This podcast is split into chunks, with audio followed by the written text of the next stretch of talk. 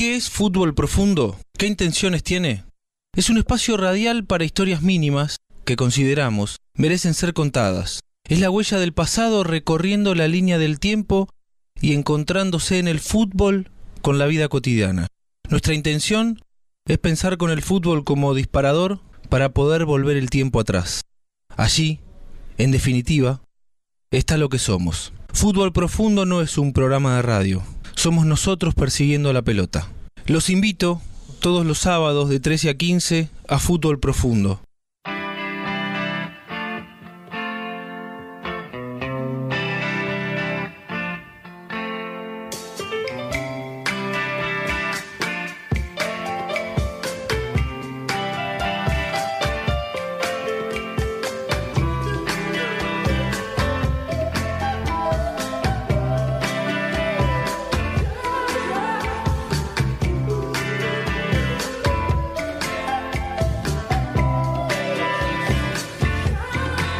La puerta de nuestro fútbol profundo de los sábados y lo primero que hacemos, porque creemos que corresponde, es agradecer.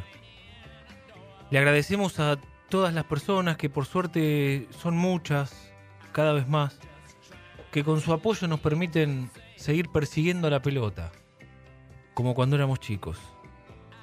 Pizzería Bachi, Daniel Fernández Construcciones, Farmacia de Roce, Vía Óptica, MIT Parrilla en el Parque Cívico en Berizo, Laboratorios Plásticos Sociedad Anónima, NOA, Patas de Cerdo y Ternera, el Almacén de Clásicos, la mejor opción en Villa Elisa para comer viernes y sábados, arroba Almacén de Clásicos en Instagram, reservas por WhatsApp Anoten. 11 27 38 92 89. Mármolesago, el restaurante del Club Mayo, la Fundación Argentina Social, Luna Llena, Quesería y Salumería, Diagonal 73, casi 47, Cru, Bar de Vinos, Olimpo Spa, Athletic, Complejo Deportivo, en Camino General Belgrano, frente a la Repu, Building Towers, estaciones de servicio Shell de Chachi Alonso, lo de Toto Carnes, calle 3, número 378 en Villa Elisa, están en Instagram por supuesto, arroba lo de Toto Carnes, por WhatsApp 221 671 3785, martes y viernes, envíos a Villa Elisa, Gonet, Citibel y Ringelet. Globotech 13A Casi Cantilo, el mejor lugar en Citibel para llevar a arreglar tu celular o comprar algunos eh, artefactos que necesites, un cargador para cubrir tu pantalla, un cobertor para el celular. En 20 minutos, Lucas te cambia la batería del celu. 20 minutos, no llegás ni a dar una vuelta por Cantilo. Y parrilla al paso, Don Orlando, 72 y 26. Innovar para mejorar tu vida. Esa es nuestra búsqueda al diseñar un building. Porque en el deseo de crear no existen límites para alcanzar el punto que soñamos. Building, el punto más alto. www.buildingtower.com Lo de la inferiores cuando les hacía traer el, en gimnasia, ¿cómo era el, el boletín de calificaciones? Y Ah, recién sí. entonces veíamos si jugaba, ¿no? Seguro, el fin de semana. O, o si Contá tenía eso. Alguna falta eh, como en la semana, no podían jugar los fines de, semana. ¿Pero lo aplicaba de verdad? Seguro. Había muchos técnicos que me tiraban la bronca. Más, me miraban de reojo. Porque el mejor casi, casi siempre no estudia. Sí, claro que no estudia. Por eso, porque El pa- padre estudia dice, poco". no, anda a jugar al fútbol, en vez de como de estudiar. Pero no es así. Después de 10 años, usted tiene eh, 30 años, 32, 33 años, ¿qué hace después? ¿Cómo le decías a los jugadores en principio de cada temporada? ¿Compraron el libro? ¿Compraron el cuaderno y el libro? ¿Compraron? ¿Por qué le decías eso? Y porque era una forma de, de como es de, de que el chico vaya queriendo aprender. Ha sido una semana muy especial la que pasó. El cumpleaños de los mellizos Barros Echeloto, símbolo de gimnasia y de la era griguolista. En los 26 años de aquel partido muy recordado, el 6 a 0 a Boca, y un año de la muerte, del fallecimiento del viejo Carlos Timoteo Grigol. Del libro del periodista Luis Rivera, Siempre Maestro, Timoteo, el hombre que eligió el fútbol para enseñar. El del verano de 1994 fue aquel que lo encontró, por primera vez, sin trabajo y con tiempo para disfrutar de una de sus grandes pasiones, la playa. Como le gustaba hacer desde algunos años antes, aunque entonces con menos tiempo de permanencia, enfiló para Mar del Plata, Allí, sin muchedumbres que le alteraran la tranquilidad que traía desde la cuna, y algunas veces respondiendo al saludo o a la foto que pedían los turistas que lo cruzaban, establecía una rutina que amaba con locura. Levantarse temprano, una caminata por la playa y después instalarse al sol todo el tiempo posible. Son memorables las partidas de tejo que animaba con amigos y familiares. Luis Artime, Carlos Isquia, el Cay Aymar, Hugo Gatti, Jorge Solari, Daniel Onega, el árbitro Carlos Mastrangelo, Titi Fernández, el periodista, y futbolistas que había tenido en los distintos clubes, que eran algunos de los que pisaban Mar del Plata y tenían una cita obligada en la carpa de los Griguol, en el balneario 12 de Punta Mogotes. Timoteo fue uno de los fundadores de ese espacio que respira fútbol en ese sector de Mar del Plata. Pero además, pasaban por allí algunas figuras de cada momento algunos muy consagrados, que tampoco dudaban en pasar un instante por la carpa para mostrarle su respeto a Timoteo. Ese verano, como nunca antes, Carlos se quedó casi dos meses de vacaciones. Disfrutaba como un chico estar en la playa, y la pausa en el fútbol se lo permitió. Ya de vuelta en Buenos Aires, empezó a mirar y mirar partidos, casi compulsivamente, lo fascinaba el fútbol inglés ya en esa época y cuando se cruzaba con alguien, enseguida le contaba las cosas que pensaba implementar apenas pudiera volver a trabajar. Estaba a punto de cumplir 60 años y tenía la vitalidad y las ganas de progresar con las que había arrancado su carrera como entrenador a los 35. Y mientras algunas cosas las registraba en video y otras las anotaba en cuadernos, muchas las guardaba en esa cabeza prodigiosa que era capaz de tener todo ordenado y listo para sacar en el momento que lo precisara. Al mismo tiempo, se había puesto muy selectivo con las propuestas de trabajo. Quien lo viniera a buscar debía asegurarle las condiciones de trabajo que él pretendía. De lo contrario, los dejaba pasar. Fue entonces cuando la AFA hizo un llamativo concurso de propuestas para entrenar a las selecciones juveniles, y hacia allí entendió que podía dirigir su carrera en ese momento. Al fin y al cabo, como lo definió con quirúrgica precisión Paenza, Timoteo era un docente que simplemente eligió ser entrenador de fútbol. Y no había mejor lugar para enseñar que con los chicos, como si no lo conocieran, como si fuera necesario que respaldara con un currículum su trayectoria, le pidieron una carpeta. ¿Acaso alguien dudaba de lo que podía hacer Timoteo como entrenador de juveniles? Respetuoso como era, presentó la famosa propuesta. Él lo reseñó así. Me interesaba abarcar un trabajo completo con los juveniles. Presenté mi propuesta como correspondía, pero al tiempo me dio un poco de vergüenza cuando empezaron todas las polémicas por la designación y me retiré. Ya no me interesó, y aunque me hubieran designado, les iba a decir que no porque claramente no interesaba tanto el proyecto, sino que los dirigentes pudieran decidir. Entonces me alejé de la idea. Por suerte lo eligieron a José Peckerman, que representó un acierto notable por su seriedad y trabajo. Los sondeos para contratarlo no eran tantos en ese momento. Casualmente, fue Estudiantes de La Plata el que llegó hasta su domicilio de Caballito para interesarlo. El pincha caminaba de manera irreversible al descenso y su presidente de entonces, José Richone, lo contactó para ofrecerle un proyecto de trabajo a largo plazo que incluyera eventualmente el regreso a Primera División, o si el equipo lograba salvarse, afianzarlo en el círculo máximo y devolverle el prestigio perdido. Pero finalmente, los resultados lo condenaron y cuando más o menos estaban de acuerdo, ya se sabía que Estudiantes debía jugar en Nacional B. Mario Grigol recuerda aquellas reuniones. Una mañana me llama Timoteo y me dice, ¿querés trabajar o preferís volver a Córdoba y agarrar la pala en la quinta? Venite para casa que viene la gente de estudiantes. Y como vos dirigiste en la B, necesito que me ayudes con lo que conoces.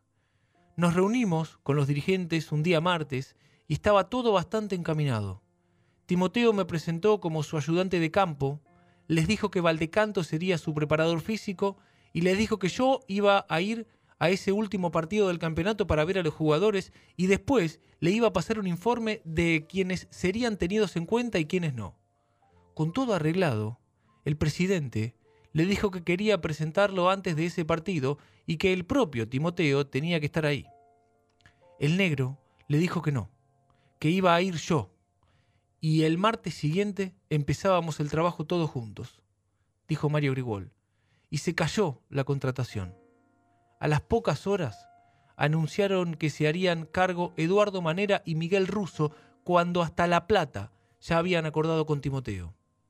El fuerte lobby de sectores sociales y empresarios de la ciudad de La Plata para poner en ese cargo a alguien profundamente identificado con la historia del club jugó su papel preponderante y así la llegada de Grigol a La Plata se frustró, aunque en realidad se estaba postergando. Claro que con destino final en la otra vereda.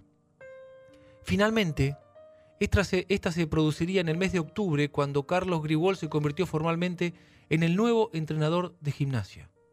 El Lobo venía de una campaña inolvidable en lo que significó su segunda conquista oficial, la Copa Centenario, pero desde entonces los resultados no habían estado en sintonía con esa consagración y el ciclo de Roberto Perfumo como entrenador estaba virtualmente acabado. Tras perder con el Deportivo Español por 2 a 0 el domingo 23 de octubre de 1994, Perfumo renunció.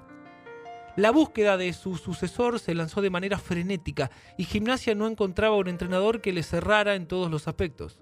El martes posterior, antes de la reunión habitual de comité ejecutivo de la AFA, el presidente del club, Héctor del Mar, le comentó a Julio Grondona sobre su dificultad para encontrar un técnico de un perfil determinado. El mandamás de la AFA, que siempre sintió alguna deuda personal con el propio Timoteo, le sugirió su nombre y hasta redobló la apuesta. Llamalo a Grigol que te va a solucionar todo. Y si tenés problemas para arreglar la plata, decile que yo salgo como garante, que la AFA te va a dar una mano.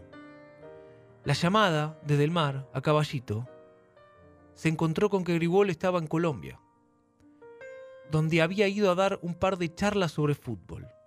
De todas maneras, esa misma noche lo ubicó en el país cafetero y le hizo la propuesta en forma telefónica quedaron en cerrarla al otro día, ya en Buenos Aires. Se pusieron de acuerdo rápidamente, pero el ya casi entrenador del Lobo puso una condición.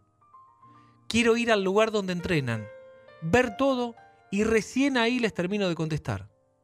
Esa misma tarde agarró su auto, lo pasó a buscar a Mario y en el camino le dijo, mira loco, vamos a ir a este club porque antes que nada, esto es trabajo. Y cuando no tenés trabajo, te lamentás. Y si nos vinieron a buscar, es porque nos quieren. Entonces, si nos ponemos de acuerdo en todo, ¿por qué no vamos a ir? El propio Timoteo recordó, en charla con un programa partidario, cómo se decidió a llegar a gimnasia. La propuesta me interesó, pero no había dicho que sí totalmente hasta que vi a Estancia Chica y vi las instalaciones que tenía. Ahí me terminé de convencer de que tenía que agarrar. Tenía buenos jugadores, había material para progresar y mucho lugar para trabajar. Y además, siempre le decía a mi grupo de trabajo que si no tenía dónde trabajar, ¿qué iba a hacer? El jueves 27 de octubre de 1994, dirigió su primera práctica y al día siguiente ajustó pequeñísimos detalles y por la noche quedó concentrado con sus nuevos jugadores. El sábado 29 salió por primera vez por el túnel del Estadio del Bosque y se inició un romance que con algunos cortocircuitos mínimos dura para siempre. Lo que vendría sería una etapa de esplendor como nunca antes ni después tuvo el equipo decano del fútbol argentino. Esa tarde, el primer equipo de gimnasia que formó Grigol fue con Noce, Sanguinetti, Morán, Ortiz y Dopazo, Gustavo, Alonso, Bianco y Dueña, Guillermo y Lagorio. Gimnasia le ganó 2 a 0 a Platense con goles de Lagorio y Dueña. Se iniciaba un proceso de enorme virtuosismo. Los resultadistas fanáticos podrán menospreciarlo afirmando que esos años de grandes campañas no se consolidaron con al menos un título. Quizás eso haga más grande la figura de Grigol. Logró el mayor reconocimiento de su carrera justamente cuando no ganó. Porque, vaya paradoja, esta fue la etapa en la que aquel pibe de Las Palmas, que se convirtió en uno de los entrenadores emblemáticos de la Argentina, quedó inmaculado del menosprecio al que un sector lo había condenado en sus años de mejor cosecha. Y de golpe, aún ocupando el para algunos ingrato puesto de segundo, Timoteo terminó de edificar su escalera a la gloria. Y entonces sí, el reconocimiento terminó siendo unánime. Grigol llegó a gimnasia en la madurez plena de su vida profesional. Con 60 años cumplidos, tenía una autoridad que le permitía imponerse por convicción, por sentido de cercanía, por enseñanza, por perfil docente o directamente por el peso de su personalidad y su historia. Y eso lo convirtió en un mejor entrenador, pero también en una persona que dejó descubrir un poco más el ser humano cálido y gracioso que vivía en su interior. Eso le permitía plantar ideas con contundencia. Vengo para tratar de ayudar a mejorar a este plantel, tanto en la parte individual como en la parte grupal. Tenemos que buscar de armar un equipo bien entrenado, con buenos sistemas defensivos y también ofensivos. Y esto no se puede hacer en tres meses. Tiene que pasar un tiempo y estoy seguro que si trabajamos bien, lo vamos a lograr. Solo espero que tengamos el tiempo que necesitamos para trabajar. Veo a los jugadores con ganas de mejorar. Y mientras hay vida, hay esperanza, dijo Grigol en una conferencia de prensa a pocos días de asumir. Esos primeros tiempos de trabajo en gimnasia fueron de mucho estudio, Quería saber bien dónde estaba parado, qué tenía entre manos y fundamentalmente hacia dónde podía dirigir sus desafíos. Por lo pronto, se propuso sumar mucho para engordar el promedio y alejar cualquier nube de intranquilidad. Le fue dando forma a un equipo sólido cuya base estaba intacta y de a poco fue soltando a los jugadores que él consideraba distintos. Por ejemplo, los mellizos Barros Echeloto y ese primer torneo optó por armar la base de lo que quería. Vengo a prometer trabajo, nada más que eso. Nada sirve si no se trabaja mucho en el campo, y la única manera que conozco para obtener buenos resultados es el trabajo, dijo en su primer contacto con la prensa como entrenador de gimnasia. Y cumplió. Muchas horas, muchas horas de trabajo, muchos ejercicios que tendían a mejorar a un equipo que no era nada malo y mucho convencimiento para lo que vendría. No le fue mal. En los 11 partidos de ese torneo, en el que asumió a mitad de camino, logró cuatro victorias, seis empates y apenas una derrota. La semilla había germinado. Estaban por irse de vacaciones con la pretemporada ya planificada y con fecha de partida hacia donde, hacia dónde, si no, que Villa Sardino. Pero el viejo, apodo ahora que ya le cabía plenamente por edad y por capacidad, reunió a su cuerpo técnico y los interpeló. ¿Qué somos? ¿Para qué estamos? El propio Gribol lo reconoció años después. Nos estábamos por ir de vacaciones tras el primer torneo y una duda me atormentaba. Quería saber para qué estaba el grupo de trabajo. Llevábamos dos meses allí y el equipo había dado muestras de asimilar lo que le pedíamos. Por entonces nos quedábamos mucho tiempo en estancia chica y estábamos con Mario y con Valdecantos y les pregunté, ¿qué somos? ¿Qué vamos a hacer ahora? Les pedí que analizáramos qué, podíamos hacer para ser mejores el año siguiente y empezamos a ver qué tenía el equipo y qué le faltaba. Y planificamos todo en función de eso. Subimos la exigencia y les dije que tuvieran fe en que venía una buena cosecha. Los años posteriores ratificaron que el trabajo y la responsabilidad siempre dan frutos. Valdecantos, quien lo acompañaba desde los dos años, desde dos años antes, le aportó la juventud que Timoteo ya no tenía. Lo que nunca le pude aportar fue la energía de trabajo, porque esa la tenía toda. Eran impresionantes las ganas de trabajar y de progresar. Yo le llevaba siempre ideas distintas y él no me frenaba. Dale para adelante, me decía, Y esa energía la complementaba con una sabiduría increíble. Era sabio en serio. Te decía, ¿te va a pasar esto? Y te pasaba. Y te obligaba a mejorar. Por eso sus equipos mejoraban. Porque el primero en hacerlo era él. Esa primera pretemporada en las sierras cordobesas dejó anécdotas de a montones. Muchos jugadores ya sabían de, las que habían realizado con Ferro, así que se prepararon para lo peor. Y así fue.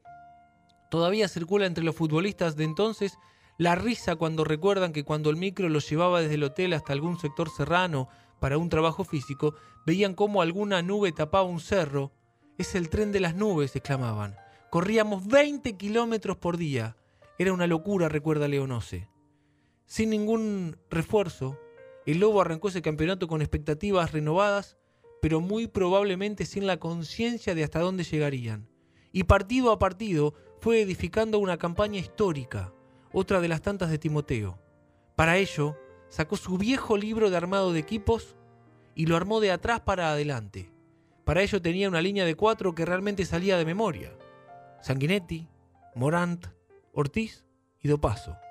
Y contó con dos volantes centrales de gran versatilidad como Alonso y Bianco, el mellizo Gustavo para darle creación al equipo y el Yagui Fernández para correr por toda la banda izquierda y Lagorio como referente de área.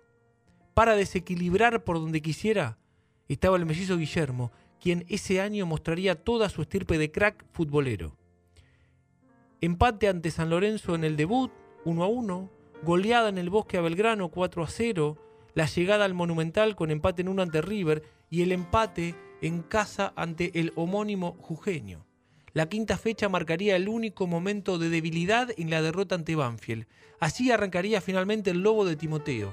Fueron victorias consecutivas ante Newells, Deportivo Mandillú, Español, Platense, Huracán, para cerrar en Córdoba ante Talleres. Esa racha notable lo puso primero en la fecha 11. Ya era mano a mano con San Lorenzo, mientras el Vélez, campeón del mundo, intentaba terciar. Por entonces, apareció el efecto Villa Jardino. El Lobo sacaba diferencia notable en el final de los partidos, merced a su excelente estado físico, y así superó de manera angustiante a Huracán y Talleres. ¿Qué era para entonces el equipo de Timoteo? En principio, un equipo con personalidad, con una defensa muy sólida, con mucha presión en la mitad de la cancha y un as de espadas preponderante, el mellizo Guillermo. Pero era, sobre todo, un equipo de una enorme intensidad capaz de correr del minuto 1 al 90 de la misma forma. El escollo siguiente era nada menos que Boca, y se resolvió con la autoridad de los que se sentían seguros. 0 a 0 plantándose de igual a igual. Gimnasia ya era candidato, lo que ratificó con una notable victoria la fecha siguiente cuando tuvo que visitar el Liniers al poderoso Vélez y lo superó con un claro planteo ofensivo en el que Guillermo fue decisivo con dos verdaderos golazos y sobre el final una actuación gigantesca de Leonose. A falta de seis fechas, era un mano a mano entre Gimnasia y San Lorenzo. Timoteo y sus muchachos tenían por delante compromisos de riesgo como la visita a Central y la llegada de Racing al bosque. Y entonces, Timoteo estableció un ida y vuelta de mucha picardía con los hinchas de gimnasia. Quiero 10.000 personas en Rosario, arengado a través de los medios de comunicación, y la gente respondió con más de 12.000. El equipo cumplió con un empate agónico que dejaba a las claras que el traje de candidato no le quedaba nada mal. Fue uno a uno con un gol del topo Sanguinetti, vaya paradoja, sobre la hora. Una semana después, otro capítulo de Timoteo y su gente. Quiero el bosque lleno, y el bosque explotó. Y el equipo ganó otra vez con el sello de la angustia, fue 2 a 1, después de ir perdiendo en gran parte del encuentro gracias a goles de Alonso y Morán, pero el empate en Rosario había significado perder la punta a manos del ciclón.